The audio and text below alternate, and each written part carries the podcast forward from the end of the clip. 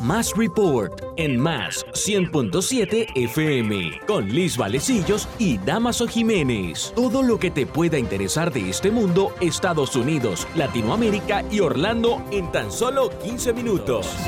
Empieza el conteo ya. Bien amigos, bienvenidos a una nueva emisión de Más Report por Más 100.7 FM con Damaso Jiménez y esta servidora. Liz Valecillos para el mediodía de hoy miércoles 22 de junio del 2022. Estas son las informaciones. Latinoamérica. La guerrilla del Ejército de Liberación Nacional ELN reaccionó a la victoria de Gustavo Petro en las elecciones de Colombia declarando su intención de avanzar en un proceso de paz siempre que el primer eh, presidente de izquierdas del país no caiga en más de lo mismo. El ELN mantiene activo su sistema de lucha y resistencia política y militar, pero dijo tener plena disposición para avanzar en un proceso de paz que dé continuidad a las mesas de conversaciones iniciadas en Quito en febrero del 2017 el brazo armado y terrorista que aún no se ha pegado a la pacificación apuntó a que cualquier tipo de diálogo está sujeto a la puesta en marcha de algunas de las promesas que hizo Petro durante la campaña. El presidente del régimen en Venezuela, Nicolás Maduro, ordenó a su gabinete económico diseñar, arrancar e instalar de manera inmediata un parque industrial tecnológico hermanado con Irán para el desarrollo de la alimentación, la salud y la educación el jefe de Estado venezolano anunció la creación de una vicepresidencia para la ciencia, la tecnología y la educación, además de la salud, de la que estará encargada la ministra de Ciencia y Tecnología, Gabriela Jiménez. Y la acción de Ecopetrol cayó casi el 12% en Colombia tras la elección de Petro. Las acciones de la petrolera abrieron con una fuerte caída en la Bolsa de Valores de Colombia, retrocediendo con fuerza en su primera sesión tras las elecciones del domingo del izquierdista Gustavo Petro como próximo presidente de ese país. En las primeras negociaciones, las acciones de Ecopetrol cayeron un 11.52% por el temor de los inversores al impacto que el programa de gobierno de Petro pueda tener en la empresa y un total de 2.833 homicidios se produjeron en México el pasado mes de mayo, por lo que se convierte en el mes más violento en lo que va del 2002 y uno de los 10 eh, más sangrientos en lo que va del mandato del presidente mexicano Andrés Manuel López Obrador, según informó hoy la Secretaría de Seguridad y Protección Ciudadana. La cifra supone un incremento mensual de 9.84% frente a los 2.554 notificados en abril a estas cifras se suman 77 víctimas de feminicidio, asesinatos de mujeres por razones de género, solo 5 menos que las 82 del mes de marzo y 6 más que las 83 víctimas de abril, la mayor cifra del año. Estados Unidos el gobierno de acá de los Estados Unidos anunció este martes que renuncia a usar, producir y comprar minas antipersona, cumpliendo así en gran medida con la Convención de Ottawa de 1997 ratificada por 164 países, pero entre los que no están Estados Unidos, China, India y Rusia. La renuncia a las minas antipersona decretada por Biden se materializa en cinco puntos concretos. En primer lugar, no desarrollar, producir ni adquirir minas antipersona. Y en segundo lugar, no exportarlas o transferirlas. Y como segunda información tenemos que medios de Texas divulgaron un nuevo video en el que se observa múltiples policías armados esperando en un pasillo de dos aulas de la escuela de la localidad de Uvalde, donde ocurrió el tiroteo en el que murieron 19 estudiantes y dos maestras el pasado 24 de mayo. Los oficiales habrían esperado cerca de una hora, pese a que las puertas al parecer nunca estuvieron cerradas, según el diario Eustin y el canal KBUE TV, que publicaron la noche de este lunes las imágenes. El autor del tiroteo de Uvalde pudo haber sido confrontado por la policía en los primeros minutos de entrar en la escuela primaria, señaló Steven McCraw, director del Departamento de Seguridad Pública de Texas. Tres minutos hubieran hecho la diferencia, aseguró ante una audiencia en el Senado de Texas. Y el presidente de acá de los Estados Unidos, Joe Biden, manifestó su deseo de colaborar con el mandatario electo de Colombia, el izquierdista Gustavo Petro, para mejorar la economía, la lucha contra el cambio climático y la seguridad, dijo la portavoz de la Casa Blanca, Karine Jean-Pierre. Estados Unidos felicita al pueblo de Colombia por unas elecciones libres y justas. El presidente está deseando trabajar con el presidente electo para avanzar en la relación de Estados Unidos y Colombia y abordar juntos temas claves como el cambio climático, construir una economía más justa y resiliente, seguridad, entre otros temas, manifestó Jean-Pierre. Y Estados Unidos acusó este lunes al presidente ruso Vladimir Putin de estar usando el trigo de Ucrania como arma de guerra, afirmó el coordinador de comunicaciones del Consejo de Seguridad Nacional, John Kirby. El presidente Putin está sin duda usando la comida como arma, afirmó Kirby en una rueda de prensa en la Casa Blanca. Y un avión de la aerolínea Red Air procedente de República Dominicana se incendió tras aterrizar en el Aeropuerto Internacional de Miami pasadas las 5 y 30 de la tarde de ayer. El avión con 126 personas a bordo habría tenido problemas con su tren de aterrizaje. El cuerpo de bomberos acudió a la emergencia y logró controlar el fuego. Los pasajeros fueron evacuados a tiempo y solo resultaron heridas cuatro personas. Mundo. Y el presidente de Ucrania, Volodymyr Zelensky, se reunió con el actor estadounidense Ben Stiller, quien visitó Ucrania en calidad de embajador de buena voluntad de la Agencia de la ONU para los Refugiados ACNUR. El protagonista de Zulander se mostró impresionado por la forma en que Zelensky ha logrado dirigir al país y a sus ciudadanos, lo que resulta inspirador y le recordó su pasado como actor de comedia, algo que ambos comparten. Eres mi héroe, es muy grande lo que estás haciendo, fue lo que le dijo el actor, comediante, director y guionista de Hollywood. Stiller y la representante de ACNUR en Ucrania, Carol Lyndon Billing, visitaron la oficina de Zelensky después de realizar un recorrido por algunos de los asentamientos que fueron ocupados por los rusos en la región de Kiev. Y el Tribunal de Moscú rechazó la apelación del gigante tecnológico Meta contra el fallo en primera instancia que el pasado 21 de marzo lo declaró organización extremista y dejó en vigor la prohibición en Rusia de sus redes sociales Facebook e Instagram. La apelación ha sido desestimada. El fallo del tribunal queda sin cambios, pronunció el juez Alexander eh, Ponomarev, citado por la agencia Interfax.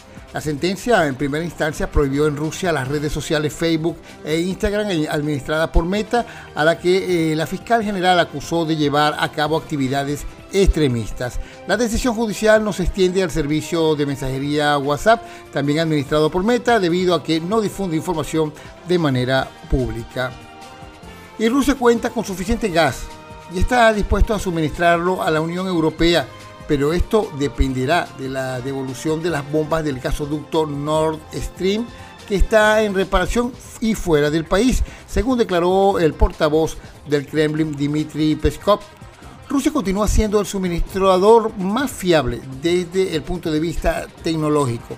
La infraestructura mecánica de este gasoducto sufre debido a las sanciones impuestas por la Unión Europea, afirmó en su rueda de prensa diaria al comentar la reducción del tránsito de gas por el Nord Stream que transporta gas ruso a Alemania a través del mar Báltico y debía ser completado por el Nord Stream 2, congelado por el gobierno alemán por la campaña militar de Rusia en Ucrania. Y la medalla del último premio Nobel de la Paz, Dmitry Muratov, fue vendida eh, en Nueva York en una subasta y recaudó la cantidad récord de 103.5 millones de dólares que irán íntegramente destinados a la UNICEF para ayudar a los niños ucranianos. La puja, que fue conducida por la casa Helitech de subastas, duró 20 minutos, en lo que el precio de la medalla subió de 787 mil dólares hasta los 15 millones, cuando de pronto un comprador anónimo comunicó por teléfono que pagaba 103.5 millones de dólares, poniendo fin a la venta de la medalla del último premio Nobel de la Paz, el ruso Dmitry Muratov. Orlando. Los comisionados de la ciudad de Altamonte Springs se encuentran listos para adjudicar una oferta para el operador de un proyecto que pondrá en marcha un sistema de autobuses autónomos a lo largo del corredor 436. Se trata de sustentabilidad y de hacer que nuestra comunidad sea más sólida y enriquecida mediante el uso de unidades del futuro que podemos utilizarlas hoy, ofreciendo una mejor calidad de vida en el transporte, dijo el administrador de la ciudad de Altamonte Spring, Frank Mars. El programa piloto de transporte de vehículos autónomos es un esfuerzo combinado entre el Estado y la ciudad de Altamonte Springs. El costo es de 2 millones durante tres años, divididos en partes iguales entre el Estado de la Florida y la ciudad para que despegue. Los socios del sector privado han acordado ayudar con financiamiento a largo plazo. Vehículos eléctricos similares operados por VIC ya se encuentran operando en los alrededores de Leinona, en el sureste de Orlando. La noticia que es tendencia. Bueno, y Polar es tendencia. La reconocida cerveza venezolana Polar logró posicionarse por primera vez en las pantallas del Times Square de Nueva York en los Estados Unidos. Varios venezolanos fuera del país se sintieron emocionados ante la novedad y compartieron algunas imágenes sobre el suceso que promueve la cultura venezolana internacionalmente. A través de mensajes de emoción hicieron que el hecho se volviera viral y se sintieran identificados ante lo ocurrido. La empresa Polar, presidida por el empresario Lorenzo Mendoza, ha logrado expandir su mercado en diversos países, enalteciendo productos como la harina pan que forman parte de la idiosincrasia del venezolano. A continuación, nuestra Bien amigos, y ya en nuestra entrevista Flash tenemos ya conexión con nuestro invitado para este espacio. Se trata de Eliodoro Quintero. Eliodoro es experto en materia petrolera eh, y energética y em, ha sido, entre otras cosas, pues por supuesto, ha, sido, ha formado parte de em, ministerios de petróleo en Venezuela, pero también ha sido gobernador de la OPEP. Eh, y bueno, tiene un vasto conocimiento con respecto al tema global de eh, los combustibles y de las crisis de, energía. Y justamente, bueno, eh, antes de comenzar a, hablar con él en este espacio flash, corto, pero contundente y preciso, queremos dejar planteado en cuanto a este tema de la guerra de Ucrania, que ya la ONU ha señalado que la guerra en Ucrania es una crisis global, dado el impacto que está teniendo en los mercados de energía o alimentos y los grandes riesgos que plantea ya para muchos países en cuanto al tema de eh, energético y del hambre. Por ejemplo, ha golpeado los mercados energéticos de todo el mundo. Aquí se está moviendo toda la energía y ahora el planeta enfrenta una crisis más profunda, que es la escasez de alimentos. Una porción crucial de cereales como trigo, maíz o cebada del mundo están atrapadas a causas de la guerra. ¿Qué está pasando con los fertilizantes? ¿Qué está pasando con estos costos energéticos? Bueno, vamos a darle la palabra a nuestro invitado, a Eliodoro Quintero. Muy buenas tardes. ¿Cómo te encuentras, Eliodoro? Bueno, mira, eh, muchas gracias, Damaso. Igualmente, muchas gracias a la audiencia por esta eh, oportunidad de intercambio en los actuales momentos, eh, Ucrania, hay que tener en cuenta que después de intento continuado de invasión por parte de los rusos para evitar que se acerque a Europa y Occidente, eh, ha sido llamada históricamente el granero mundial. Entonces, por la parte de lo que es la crisis alimentaria, las vías y los accesos y los canales de exportación de lo que tienen más la exportación interna, pues ya en todos los países circunvecinos y en ciertas partes de Europa se empieza a, a, notar la escasez de grano, este, que simplemente no existen en otras partes, maíz, trigo, etcétera, y entonces tendrán que ser reemplazados. Pues ya de hecho tiene un efecto que es cuantificable y que afectará de, en la medida en que la FAO allá en Roma lo, lo, estudie, un efecto importante. Eh, Rusia eh, se le han impuesto una serie de sanciones por parte de la Unión Europea, de los Estados Unidos.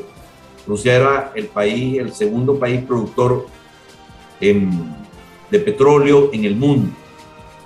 Produce 12 millones de barriles de petróleo y de los 12 consumía internamente para ellos 5 y exportaba 7. De esos siete, tres iban para Europa y uno, aproximadamente 800 mil barriles, para los Estados Unidos. Lo que se plantea ahorita es de qué manera los Estados Unidos puede reemplazar esos 800 mil barriles y Europa igualmente. Entonces de ahí tú ves medidas como por ejemplo que hay países que se les ha pedido que aumenten su producción como los países del Medio Oriente. Eh, se ha tomado inclusive eh, en cuenta países del Asia-Pacífico que han incrementado las exportaciones de las importaciones de China de crudo iraní y además ya se le ha pedido, de hecho, a la OPEP que aumente su producción para el reemplazo de estos volúmenes que no pueden llegar. La, la crisis en el ámbito energético va mucho más allá de lo que estoy mencionando, porque el, aproximadamente el 60% del gas industrial y doméstico para lo que es calefacción, que reciben países como por ejemplo Alemania, proviene directamente de unos gasoductos que parten por, de, de Rusia y llegan a Europa. Debemos mencionar que más allá del petróleo está la crisis en la misma parte de energía del gas. Rusia es el país con las, mayor, con las reservas más grandes de gas en el mundo y el mayor productor de gas en el mundo. Son gasoductos que algunos cruzan a través de Ucrania y van a la parte sur de Europa y otros van por el norte, el llamado Nord Stream, que cubre todos estos países del norte de Europa. Bueno, de allí, de allí, de allí las herramientas geopolíticas y geoenergéticas que se están usando de alguna manera en esta confrontación que tiene como toda guerra sus componentes tácticos y diplomáticos, está en este momento, eh, en este lugar, en donde los Estados Unidos, por falta y escasez del suministro completo y otros componentes internos de los Estados Unidos, ha llegado a tener el galón en 5 dólares, cifra récord, que son 3,57 litros aproximadamente, eh, y eso ocasiona una inflación en el gobierno de los Estados Unidos, como tú perfectamente y ustedes, la audiencia, lo están este, sufriendo en este momento. todo, esto, ah. todo esto porque Estados Unidos se quiere, este, perdón, Rusia se quiere eh, hacer del territorio ucraniano y no permitir ciertos aspectos. Este, perdón, Ah, no, te decía, justamente eso es lo complicado de esta, esta guerra que está disparando los precios de los alimentos, no solamente en los Estados Unidos, es una inflación, como ya lo, lo, dijimos en el inicio del programa, globalizada totalmente. Y hay que tomar en cuenta que, a ver, cada tomate que usted encuentra en el supermercado, cada paquete de grano, eh, amerita una, una, un uso de energía industrial importantísimo y esto obviamente hay que tomar en cuenta que va a ser afectado. ¿no? Ahora fíjate, la pérdida de petróleo ruso eh, está dejando un vacío difícil de llenar y va obviamente a crear dificultades en el mercado. No estamos hablando del gas, ahora vamos a hablar del petróleo. Venezuela está involucrada en toda esta situación porque, bueno, están esperando que Venezuela genere uno, eh, eh, parte de una cuota, ¿no? América Latina, bueno, está viviendo una situación también caótica, no solamente con el tema de la energía, estamos hablando del gas, y sino también del petróleo. ¿Cómo estás viendo tú esta situación con respecto a Venezuela? ¿Va a cubrir, puede cubrir, dada, el deterioro de la industria petrolera? No, sí, en efecto, eh, tanto por la vía de eh, eh, los posibles aumentos de la producción en Venezuela, este, Irán con China, China le está comprando petróleo a descuentos impresionantes a Rusia. Eh, China es la segunda economía mundial y consume alrededor de consumo neto. Tiene que comprar neto, más allá de lo que produce unos 7, 8 millones de barriles al día.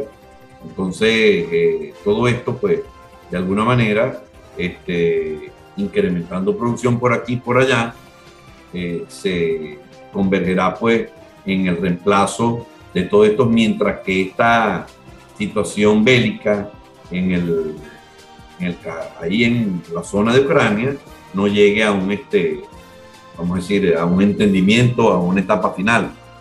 Eh, y con lo que decía de los alimentos, el gasoil, que es un derivado de la refinación del petróleo, se encarece porque las refinerías tienen menos carga.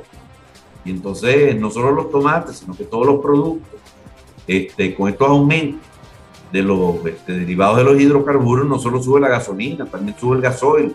Entonces el transporte de todas estas hortalizas en cualquier parte de la zona europea y euroasiática y norteamericana y latinoamericana. todo el mundo sufre, sufre un efecto importante porque aumenta todo de precio, aumentan de precio los alimentos y podemos ver la decisión que tomó este, la FED este, norteamericana de aumentar eh, las tasas. tasas de interés en el monto más alto eh, no visto desde 1994 aumentó este punto 75, tres cuartos de punto, ¿no? Entonces, esto con el interés, paradójicamente, de desacelerar un poco la economía para que eh, el consumo de los energéticos se, refinado y en líneas generales sea, eh, se equilibre, disminuya y se equilibre un poco con la demanda que tenemos y así ellos irán haciendo los ajustes necesarios. Ahora, Leodoro. La economía balanzada, entonces hay más consumo de energía y obviamente la energía en el mundo eh, es aproximadamente 84% de la matriz energética global de los combustibles fósiles, entiéndase petróleo, gas y carbón. Ok, ahora fíjate, esto no va a ser tan fácil. ¿Cuándo? Porque tenemos que pensar, ¿esto cuándo se va a detener? La gente quiere, bueno, mira, se acabará la guerra, se acaba, esto se acaba con la guerra. Eh, mm, el presidente Biden está haciendo todo lo posible por bajar el precio del petróleo. Ha estado hablando con, con el mercado, con los quienes manejan el mercado europeo allá en, los países árabes. Aquí, eh, bueno, se está haciendo uso de la reserva, ¿no? Pero no va a ser, producir más petróleo no va a ser fácil. Eh, en estos momentos. Eh, Venezuela e Irán podrían aportar, eh, algunos señalan, entre 1.5 millones de barriles diarios al mercado, pero Venezuela, están contando con que Venezuela va a producir, mucho, en este caso, casi la mitad o un poquito menos de la mitad, 600 mil barriles. Está, está el mundo en capacidad de bajar los precios y producir más petróleo. Bueno, poco a poco, si la OPEP aumenta, países gigantes de la OPEP, como todos los Emiratos del Golfo, a la cabeza Arabia Saudita, tienen capacidad de reserva para subir a Arabia Saudita, que produce 9 millones de barriles, puede saltar eh, a 12 con, relativamente, con relativa facilidad. Eh, Irán tiene una serie de sanciones, pero también puede surtir a los países grandes consumidores como la India, los países del BRIC, las eh, grandes economías emergentes, les puede dar parte de su petróleo.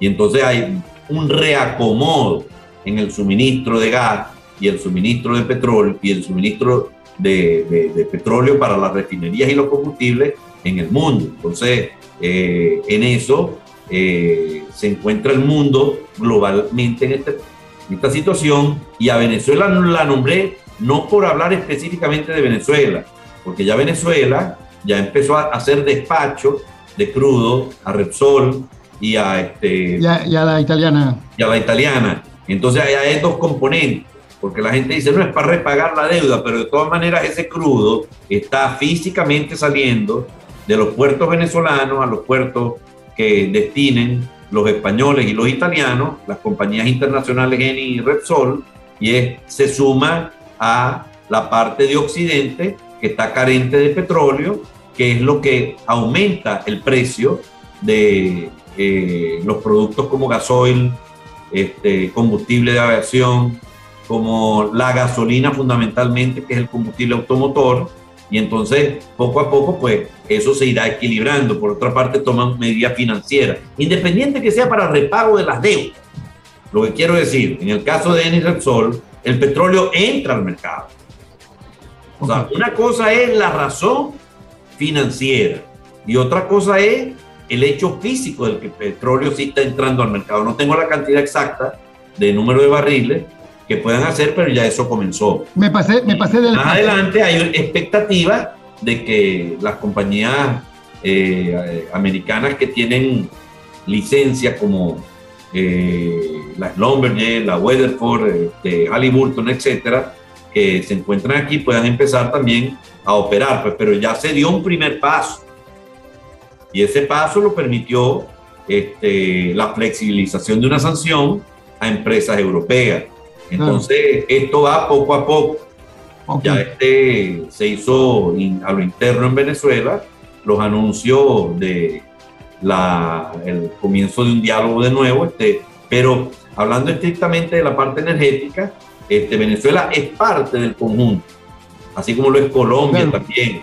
Pero el problema es que en la cuenca del Caribe, los países que pudiesen aportar más, que son este, Venezuela, México, Colombia y posiblemente en un futuro cercano Guyana, eh, no tienen capacidad para suplir eh, la totalidad de lo que está faltando y entonces ya este se convierte no en un asunto regional, sino un asunto global, que impacta en la inflación y obviamente por las características agrícolas de Ucrania, para el tomate, que fue el ejemplo que pusiste tú, se necesitan los fertilizantes, se necesita el transporte, se necesitan los empleos y todo esto está afectado este, por las limitaciones de exportación que han impuesto los rusos en el proceso de invasión.